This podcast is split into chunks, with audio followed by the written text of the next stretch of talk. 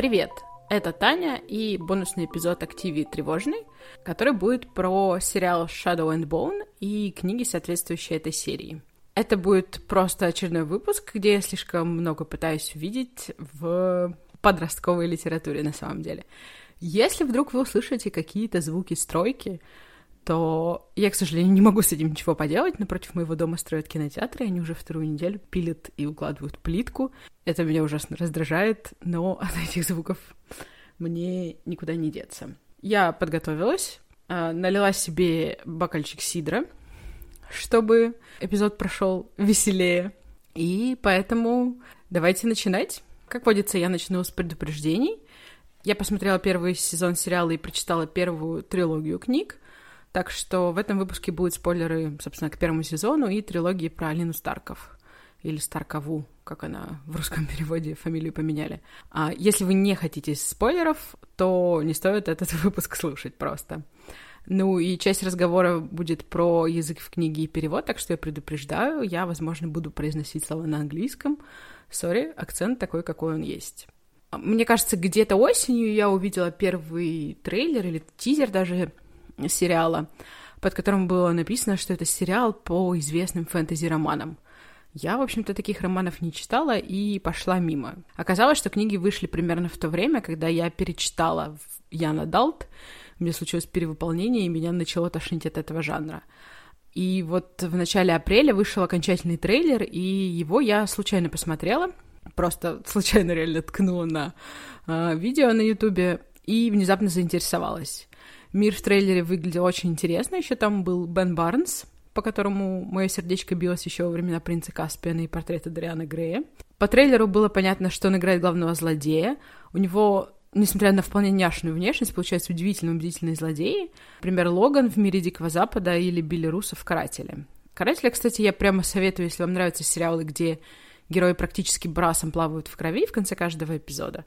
Но при начале следующей серии они всегда выглядят огурчиком. Белорусы там просто потрясающий герой, прямо вот как в цитате «Железного человека 2», ты не двойной агент, а тройная дрянь. И я сходила на Википедию почитать немного про авторку книг и вселенную в целом, и обнаружила, что Ли Бардуга при написании вдохновлялась, в кавычках, атмосферой Российской империи. После этого было понятно, что я должна посмотреть это. В целом, вселенная книг включает в себя одну трилогию и две дилогии и называется Гришаверс потому что своеобразные маги в этой вселенной называются Гриши. У моей близкой подруги сына зовут Гриша, поэтому при просмотре сериала и прочтении книг я постоянно хихикала на этом слове. Хотя изначально Гриши у меня в голове почему-то перепутались с гулями, которые оборотни в тюркской мифологии. Но вообще иногда мне приходят довольно интересные и странные мысли в голову. Как у любого уважающего себя фэнтези-мира, у этой вселенной есть карта, я дам на нее ссылочку в описании эпизода — Действие истории происходит в стране Рашке, в смысле Равке, частично основанной на образе поздней Российской империи. У них там а, по книгам даже правит царь Александр III. Было бы прикольно, если бы авторка образовала название Равка от Рашки, но, как мы позже увидим, она не сильно исследованиями заморачивается. На севере Равка отделена горами от соседней страны Фьерды, которая, очевидно, списана со Швеции. На юге Равка отделена горами от страны под названием Шухан, которая, очевидно, была вдохновлена Монголией и Китаем. Равка находится в постоянной войне с обоими своими соседями. Тут пока все логично. Россия с татаро-монголами воевала? Воевала. Со шведами воевала? Тоже воевала. все пока в порядке. По какому поводу у них там война авторка не уточняет. Э, ну, они просто воюют, что-то непонятного. Как я уже говорила, в этой вселенной есть свои маги, которых называют Гриши. Они делятся на три класса. А, баферы, хиллеры и некроманты. Ладно, на самом деле, первый класс корпориалы могут управлять человеческим телом, исцелять, менять внешность, замедлять или ускорять работу органов. Например, боевой маг этого класса а, просто останавливает сердце врага и идет дальше. Второй класс эфириалы, они управляют стихиями. Тут есть маги воды, огня и вселенского разума, а, в смысле воздуха. Еще сюда же относятся заклинатели теней и солнца. Первые могут покосить все звезды, что мешают спать, вторые крайне полезны в походе на кухню за водой ночью.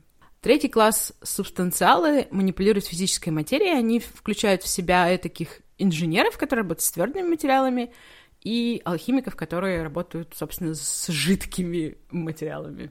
Стоит подчеркнуть, что все эти манипуляции, которые совершают эти маги Гриши, не являются созданием новой материи из ничего.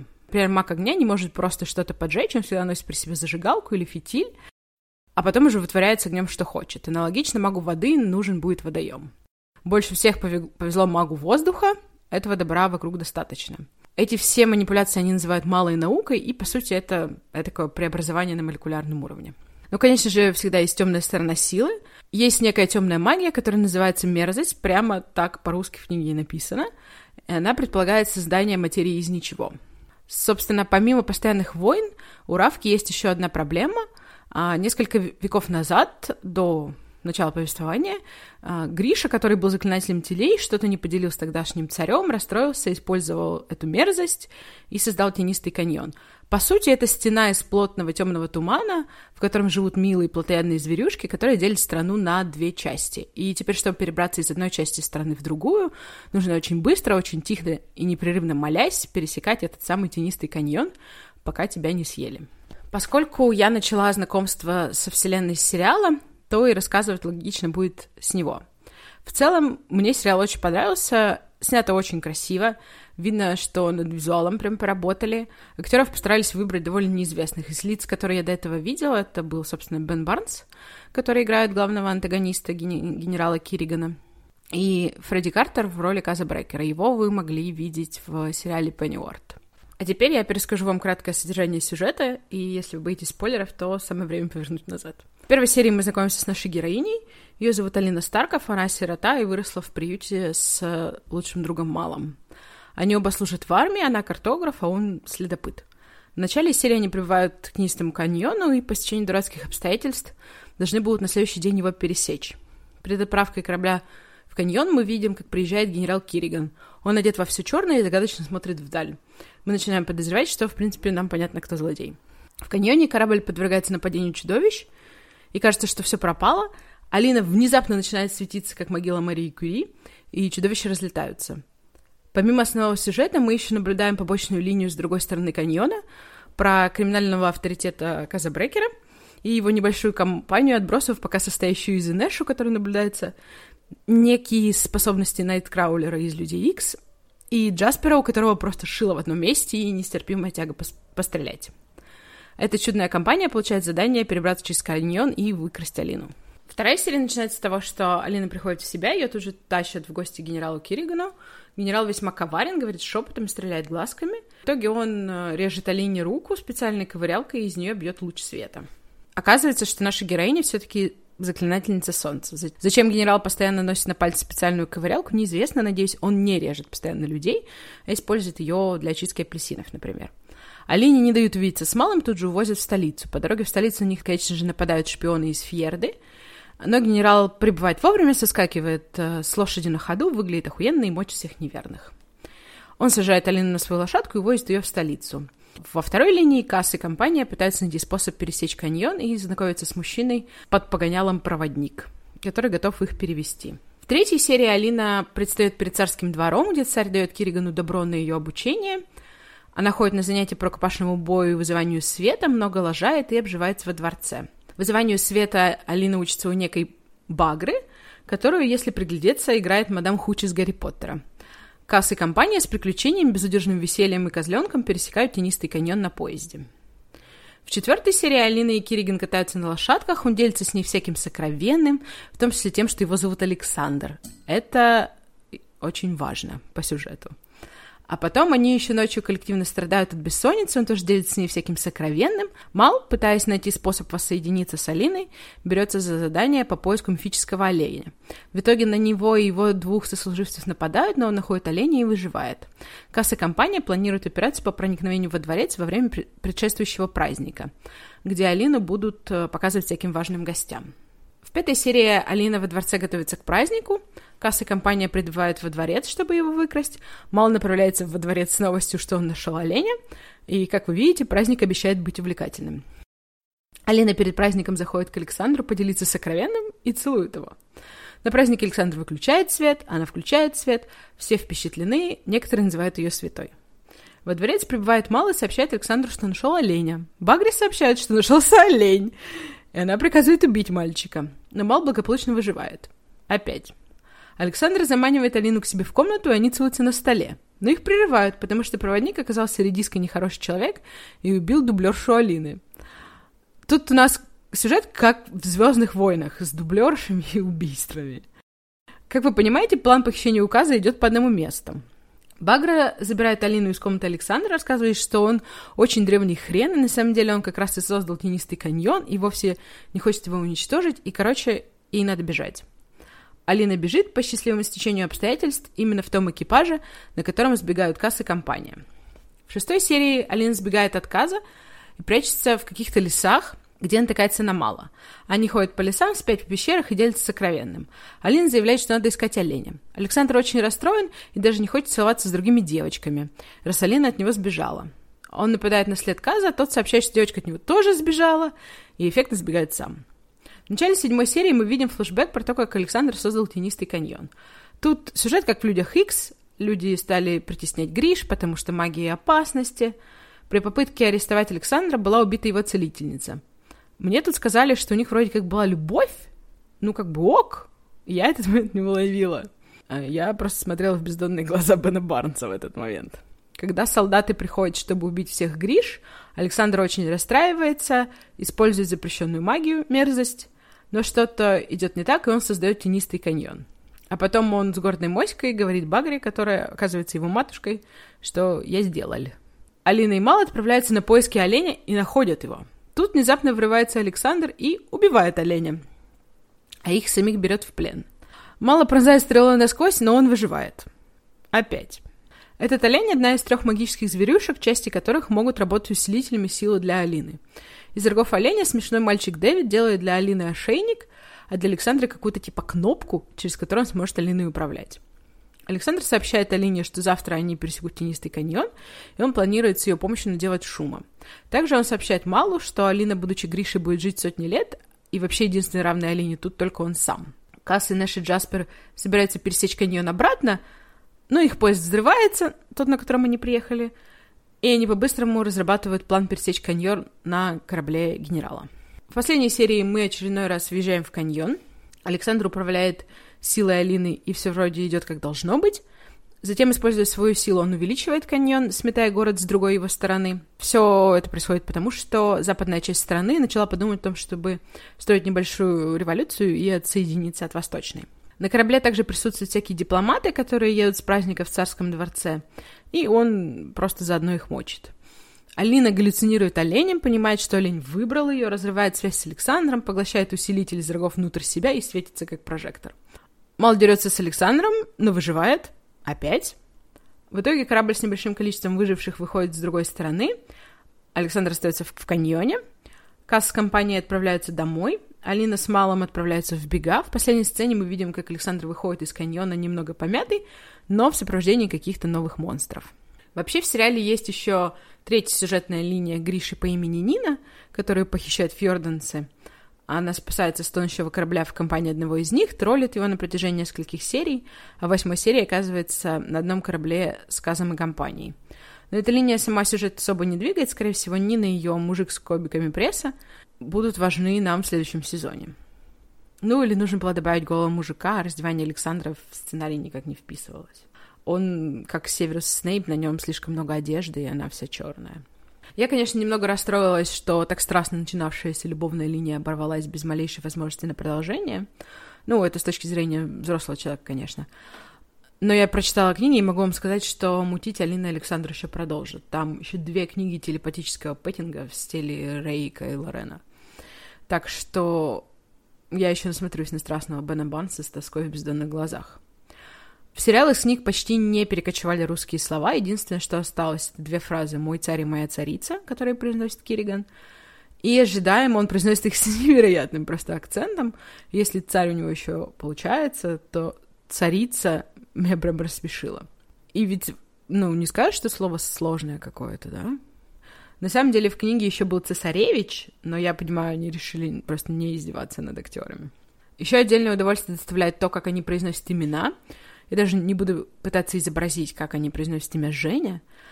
Ну, и небольшая дезориентация с тем, какие имена полные, какие короткие, какие мужские, какие женские, вылилось то, что в сериале у нас есть Кинг Пётр и девочка по имени Петя. Еще в сериале меня очень порадовала репрезентация. Тут у нас есть герои всех цветов кожи и ориентаций, и все спокойно делают вид, что, в общем-то, так и задумано.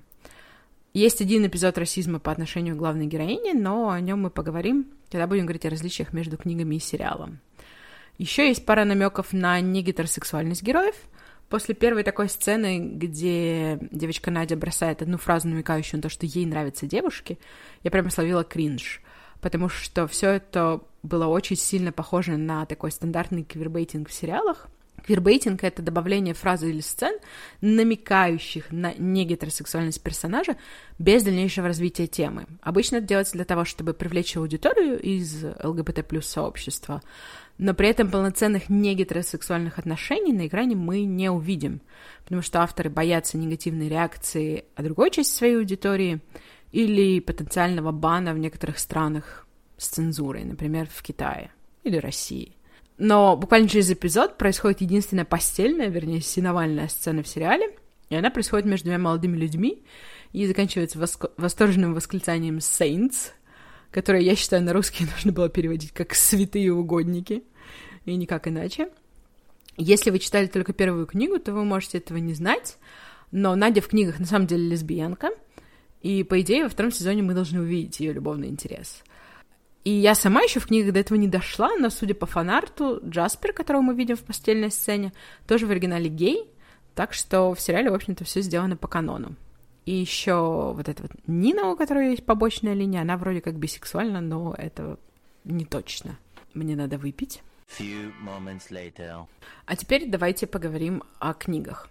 Я очень вдохновилась и проглотила всю трилогию менее чем за две недели — в целом, все три книги мне очень понравились. В первой я поначалу спотыкалась о такие классические признаки жанра Яна Далт для девочек. Но авторка, мне кажется, довольно быстро вырастает из большей части этой фигни и закручивает все-таки интересный сюжет. Верхнеуровневые книги построены по схеме. Наша героиня не может использовать свою силу и чувствовать себя стрёмно. Героиня начинает использовать свою силу и чувствует себя прекрасно. Герой находит волшебную зверюшку. Финальная вакханалия. Но при этом мне создается впечатление, что ты читаешь одно и то же. Первая книга во многом занимается установкой правил мира и знакомства с героями. В конце первой книги примерно стала понятна схема дальнейшего движения. Магических зверюшек 3, книг 3, математика довольно простая. Но во второй книге морского дракона ловят уже на 20%, хотя по всем правилам Волан-де-Морт приходит в конце учебного года. В третьей книге же Жар-птица вообще оказывается не тем, чем кажется — так что сюжет оказывается не таким уж предсказуемым, как, как мне казалось с самого начала. Немного меня смущало отношение главной героини к Александру и то, что Ли Бардуга пытается его в какой-то мере оправдать. Если в первой книге он еще казался мне интересным и загадочным, хотя и с парой скелетов в шкафу, то сначала второй начинает творить полную хрень, устраивать геноцид, крошить всех подряд в капусту — но при этом в конце серии мы вместе с Алиной должны поверить, что он просто запутавшийся мальчик, на которого навалилось слишком много ответственности. Как бы я понимаю, у них там ментальная связь, он страсть как хорошо целуется, но как бы он мудак, абьюзер и палач. И я не хочу оправдывать его поведение и жалеть его. Ему все-таки не 18 лет, чтобы он был запутанным мальчиком. Вообще, в контексте книг я бы хотела поговорить о книгах Яна Даут, повернутых в сторону женской аудитории. Мне, конечно, как феминистке не очень нравится делить книги на книги для девочек для мальчиков, но сейчас мы поговорим о классических признаках жанра, и станет немного понятней. Итак, основной, самый раздражающий штамп, встречающийся в книгах для девочек-подростков, героиня, в кавычках, не такая, как другие девушки. Скорее всего, героиня такого романа будет маленькой, худенькой, неуклюжей, с маленькой грудью, вообще менее женственной и конвенционально красивой. Но при этом в противопоставлении другим более фигуристым и в классическом понимании женственным героиням она оказывается избранной, более умной, обладающей какой-то уникальной силой. И этот штамп меня ужасно раздражает, потому что он построен на этом пресловутом желании создать между женщинами конкуренцию за мужское внимание и настроить их друг против друга – еще один забавный момент этого штампа состоит в том, что героиня будет заявлять, что она не такая, как все, и мужики ей не интересны. Но при этом в конце обязательно она обзаведется бойфрендом. Я как-то начинала читать Яна Далт антиутопию Аглис, но она оказалась просто полностью построена на этом штампе, и я не выдержала и бросила ее, не прочитав и 100 страниц. В первой книге Ли Бардуга эксплуатирует этот штамп по полной. Алина рассуждает о том, что она маленькая, худенькая, непривлекательная, и постоянно сравнивает себя с другими Гришами, которые все поголовно совершенно прекрасны. Особенно там выделяется Зоя, которая в первой главе один раз посмотрела на мало. Так вот, Алина будет сравнивать себя с ней чуть ли не до конца третьей книги. И я, конечно, понимаю, что девочки-подростки сравнивают себя друг с другом, но мне как раз кажется, что эта потребность в сравнении у них берется из того, что они читают и видят в кино.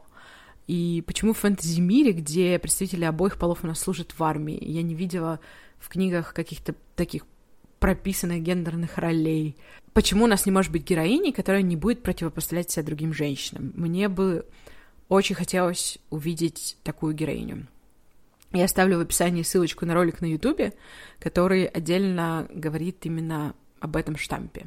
Второй штамп, немного вытекающий из первого, мужики божественно прекрасны. А как мы помним, наша героиня недостаточно женственна и привлекательна. И примерно половину своего времени она проводит, рассуждая о том, какая она стрёмная, мужики ее просто невероятные.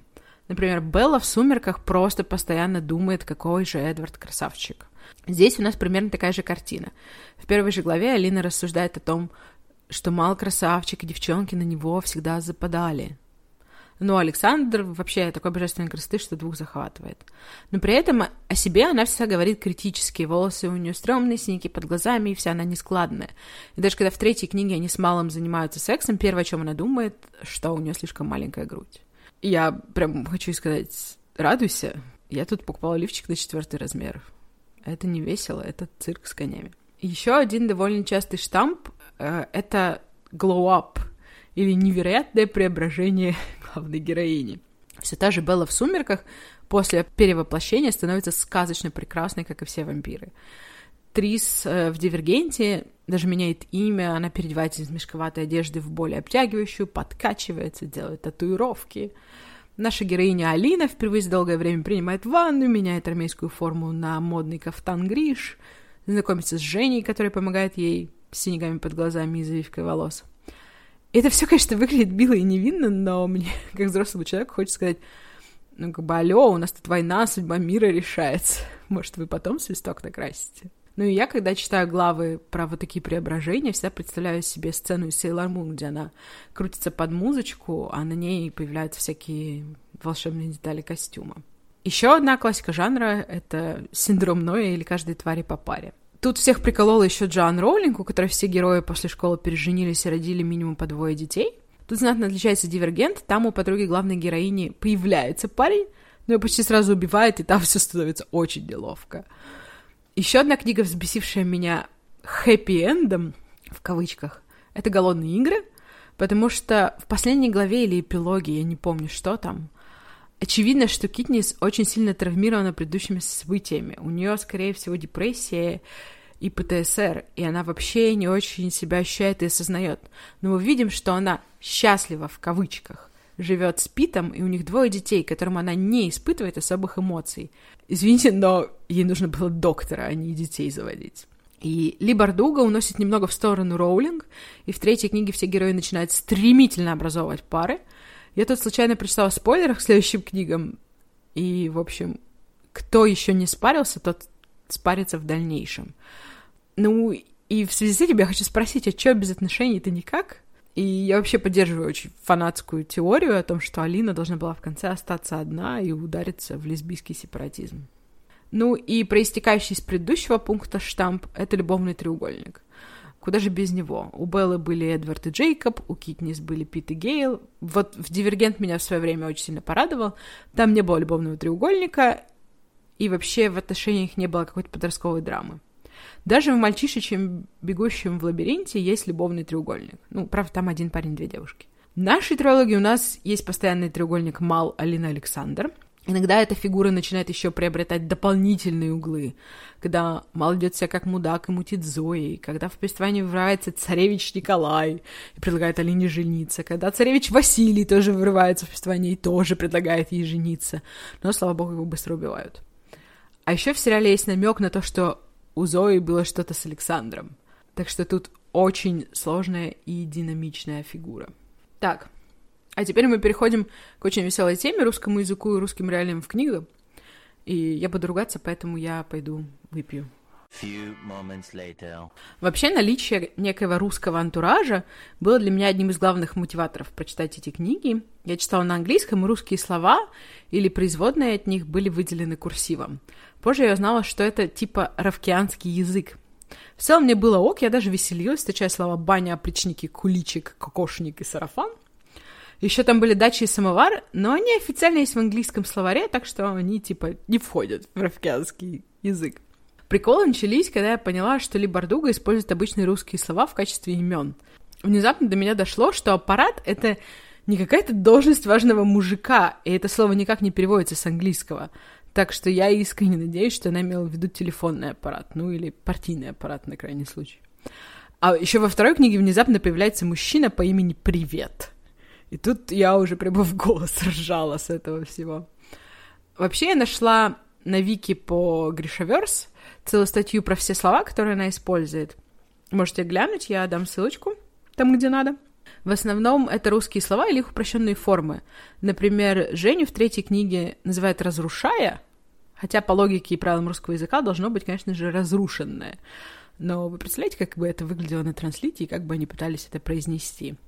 Так что слава богу, что она в некоторых местах все-таки упростила. Каких-то русских фишечек в повествовании тоже полно. Во дворце пьют чай из самовара, мыться ходят в баню, а в последней главе на Алине были сарафан и ноу-кокошник.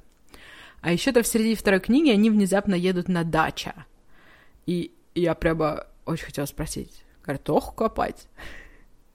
Кстати, все русские слова в оригинале, конечно, пишутся транслитом. И вот что я заметила, вообще слово «царь» в английском пишется C-Z-A-R. Я даже пытаться не буду произносить, как это должно звучать в оригинале.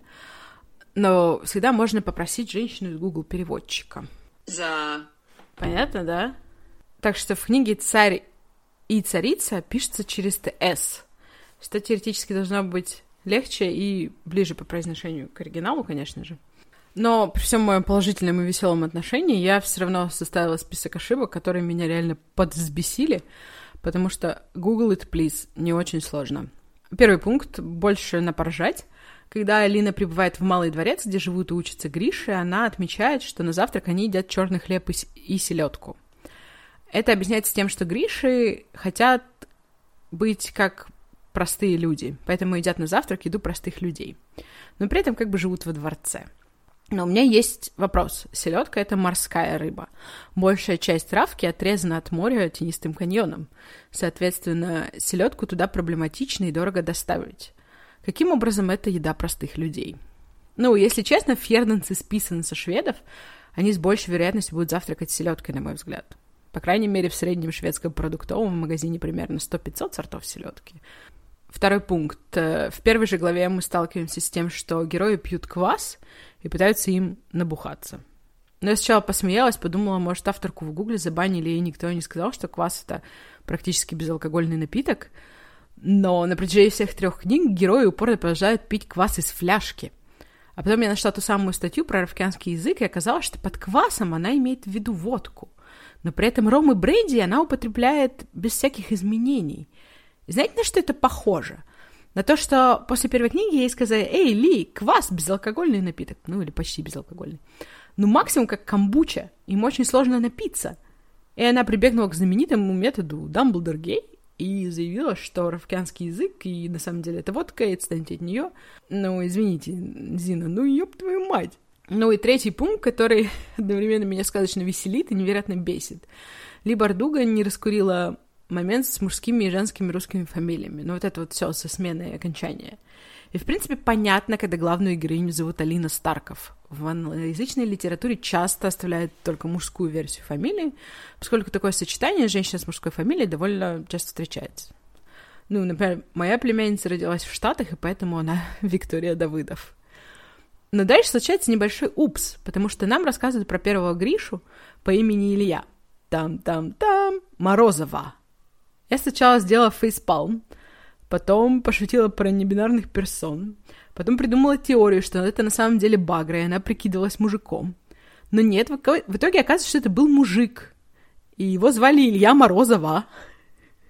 И он был отцом Багры. Так что нашего главного злодея зовут Александр Морозова. Мне лично очень сложно не смеяться, когда я вижу вот это имя во всяких фанартах. В русском переводе, кстати, справедливость была восстановлена, и фамилии приведены в должный образ. А теперь я хочу поговорить о некоторых различиях между книгами и первым сезоном сериала. Как я уже говорила, помимо основного сюжета из первой книги трилогии, в сериале еще есть побочный сюжет Каза Брейкера и компании, которая основана на первой книге дилогии про шестерку воронов. Я эту книгу еще не читала, но по синопсису очень похоже. А, мне лично очень понравилось добавление этих героев. Они принесли такой стиль сериала воздействия и определенную нотку безумия. Еще у них есть козлик Майла, он просто one love. И линия девушки Нины и ее накачанного мужика, похоже, тоже из этой книги происходит. В первой серии мы узнаем, что главная героиня смешанных корней. Ее мать, судя по всему, была из э, Шухан, с которым Равка находится в войне. В связи с этим у нее монголоидная внешность. Поскольку Равка находится в состоянии войны с Шухан, то некоторые люди относятся к Алине с подозрением или вообще подвергают ее откровенному расизму. В книге никого упоминания о расе и национальности героини нет, но теоретически понятно, зачем было сделано изменение, чтобы показать, почему же героиня все-таки хочет быть похожей на других и почему она такая одинокая. В книгах э, главного антагониста авторка постоянно называет Дарклинг. У него нет фамилии и имя свое. Он называет Алине вроде только в третьей книге. Во-первых, слово «дарклинг» у меня ассоциировалось только со словом «даклинг», и это вызывало мне исключительно умиление. Во-вторых, «дарклинг» практически дословно переводится как «темный чувак», что довольно глупо. Так что прекрасно, что они придумали ему фамилию в сериале. По сути, как раз в сериале Дарклингом его называют только в сцене флэшбэка. Поскольку в книге повествование ведется от лица Алины, то мы обо всех событиях узнаем с ее точки зрения – о каких-либо исторических событиях из того, что она услышала или прочитала. Соответственно, историю Александра мы узнаем из рассказа Багры. В сериале же добавили небольшой флешбэк, где нам показывают, как же и почему он создал Тенистый каньон. Мне кажется, эта сцена довольно неплохо работает, потому что таким образом мы можем увидеть, что в нем было что-то человеческое. Еще в начале книги Алина говорит, что у нее плохой аппетит, она плохо спит и вообще вся по жизни тощая и неважная. Позже мы узнаем, что все это с ней происходит от того, что она подавляет свою силу.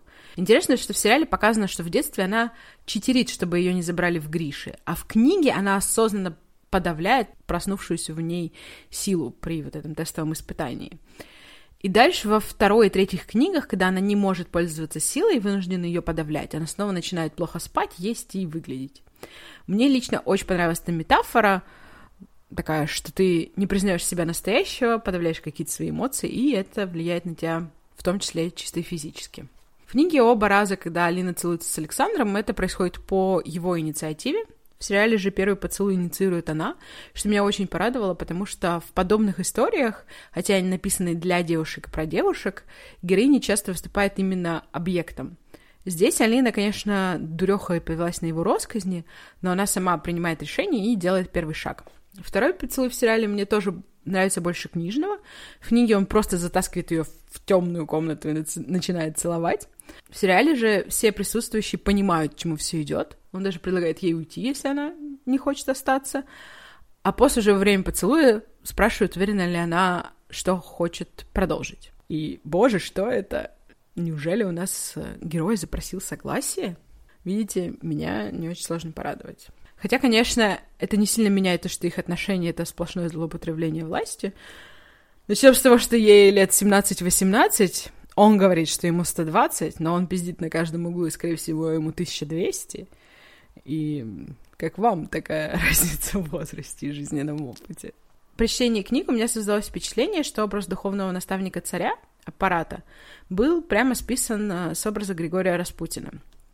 Он прям так и описывается. Высокий, в темной рясе, с длинной бородой. В сериале он выглядит куда более миленько, но, возможно, они решили избежать сравнения с мультфильмом «Анастасия», где демонический образ Распутина уже раскрыли по полной.